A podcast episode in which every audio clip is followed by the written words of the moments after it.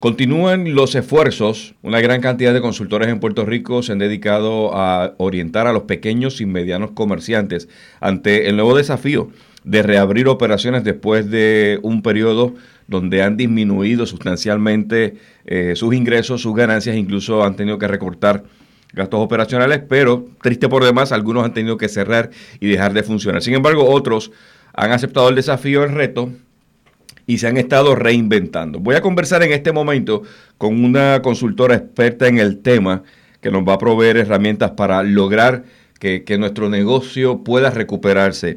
Ella lleva por nombre Yaxani Ventura, es consultora en el área empresarismo, ventas y todo lo que es reorganización empresarial. Bienvenida a Guapa Radio, qué gusto saludarte. Gusto en saludarte, gracias por la invitación, yo encantada de estar aquí. Bueno, podríamos establecer como tema de diálogo cómo lograr mantener relevante el negocio ante los clientes que probablemente vengan con una expectativa distinta a como éramos antes. ¿Qué tenemos que hacer? Sí, correcto. Fíjate que ahora más que nunca debemos ser conscientes de cómo vamos a hacer una solución para nuestro prospecto cliente. En estos momentos eh, debemos ser conscientes que las personas, todos, estamos buscando una solución. Así que mi prospecto cliente tiene un problema y yo debo estar preparado para presentar una solución la manera de comprar de todos nosotros cambió. Así que la manera de vender, sin duda alguna, tiene que también tener algún cambio para yo ser relevante. Esa es la cosa número uno. Hacerme necesario, es muy importante, hacerme necesario frente a mi prospecto cliente, que me vean como algo necesario, no como otro problema, ¿verdad? Sino como alguien que va a solucionar una situación, como un guía, que es lo que todos estamos buscando. Quedó evidenciado, Yaxani, que la tecnología ya tiene que ser parte de nuestra operación de negocio. Ya dejó de ser como una posibilidad, una opción. Tú concluyes que quien no tenga la opción de plataformas digitales para que la gente adquiera sus productos puede dejar de ganar dinero. Definitivamente, yo estoy totalmente de acuerdo. Fíjate que a mí también me tocó, yo vengo, llevo más de 20 años en el campo de las ventas, así que yo sufrí todo este cambio y la avalancha cuando llegó el Internet y yo misma tuve que hacer muchos cambios. Hoy en día estamos bajo una circunstancia que si no estás en redes sociales o no estás en una página web, no existes. Lamentablemente no existes, porque ya las personas quieren, todo el mundo está buscando allí, todos estamos conectados en redes sociales, todos estamos en una página web, entonces cuando las personas quieren buscar un producto o un servicio, donde van a buscarlo es online. Si no estás allí, pues entonces no eres una opción para ese prospecto cliente. Pero que, que tampoco es como que estoy en una página y ya, o sea, el, reto de la página de estar presencialmente online es que mi plataforma me provea, ¿verdad? Le provea al cliente prospecto, como tú mencionas, la facilidad para adquirir ese producto. Yo escuchaba a una abogada que reseña, eh, se dedica a, criticar en el buen sentido de la palabra los servicios digitales que, que, se, que se promueven. Y ella señalaba que lamentablemente hay mucha gente promoviendo online productos y servicios y no están preparados o capacitados para responder a la demanda de lo que están anunciando. Eso es un peligro, anunciar algo que no se tiene disponible para entregar. Definitivamente, es, un peligro y podrías perder tu credibilidad, definitivo. Y otra cosa que pasa es que si el propósito de mi anuncio es entonces crear leads, de eh, tener tráfico de clientes para yo ofrecerle mi producto o mi servicio. Debo tener una estrategia detrás de ese, anuncio.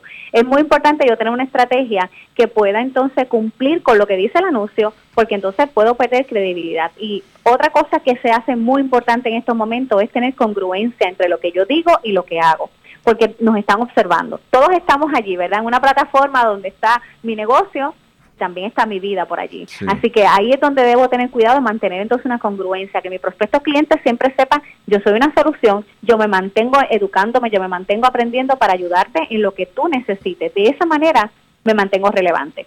Cuando muestro que sé de lo que estoy hablando y a la misma vez no voy a ofrecer cosas de las cuales no tengo control, porque entonces pierdo credibilidad.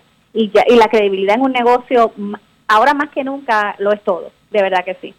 Yaxani, eh, dentro de tu experiencia como consultora en el área de, ventas y manejo de objeciones, ¿qué, otra cosa debo implementar en este proceso de reapertura para que mi producto o servicio sea relevante para ese cliente exigente que probablemente va a necesitar lo que yo produzco?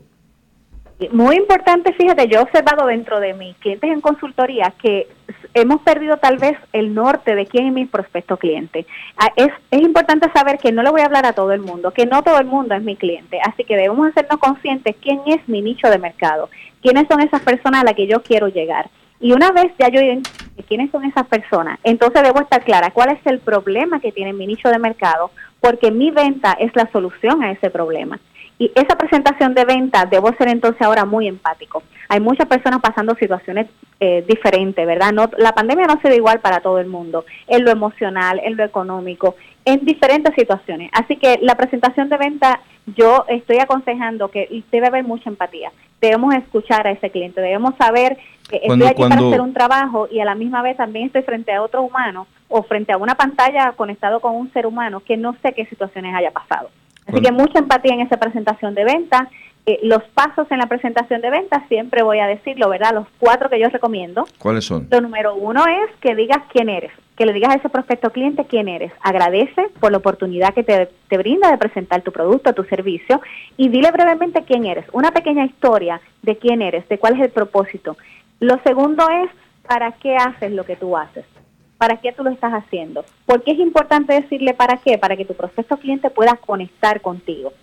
Fíjate que la venta no es otra cosa que experiencia. Así que si tú logras que tu prospecto cliente se ve en esa experiencia contigo, va a ser mucho más fácil cerrar la venta. Luego es importante que le digas en el tercer paso cuál es la solución que tú traes. ¿Qué es lo que tu producto o servicio le va a solucionar en la vida de ese cliente? ¿Cómo tenerte a ti va a mejorar su, su vida? De qué manera va a mejorar sus finanzas, su vida, de qué manera tú vas a aportar siendo un guía, no un protagonista, siendo un guía en la vida de ese prospecto cliente. Y lo, lo cuarto, pues por supuesto, cerrar la venta. Así que cerrar la venta es muy importante, sin venta no hay ingreso, lo tengo que decir, cerrar la venta.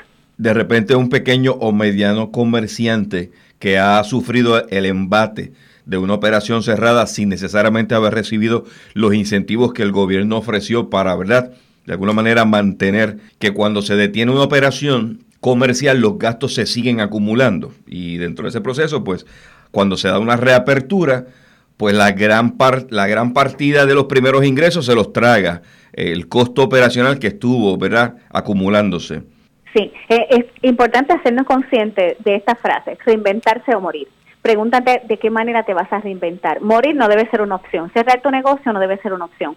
Reinventarte, siempre hay espacio para reinventarse, para buscar otras maneras de cómo voy a transformar eso que ya yo hacía en, ahora en algo mejor. Posiblemente a lo mejor no puedo tener mi negocio abierto por, en, un local, pero posiblemente puedo seguir dando servicio a domicilio, a lo mejor puedo establecer algún tipo de cepicarro donde yo pueda ofrecer los servicios con toda la seguridad, ¿verdad? Tal vez pueda, si es un restaurante de comida, utilizar las la diferentes maneras como un Uber Eats para enviar mi, mis alimentos sí, siempre mantenernos conscientes de reinventarse. Fíjate que la palabra reinventarse, aunque ahora se ha puesto muy de moda, no es otra cosa que inventar, ¿verdad? Es inventar. Ahora, lo bueno de lo que está pasando es que voy a inventar, pero con experiencia, con, la con lo que ya yo sé hacer.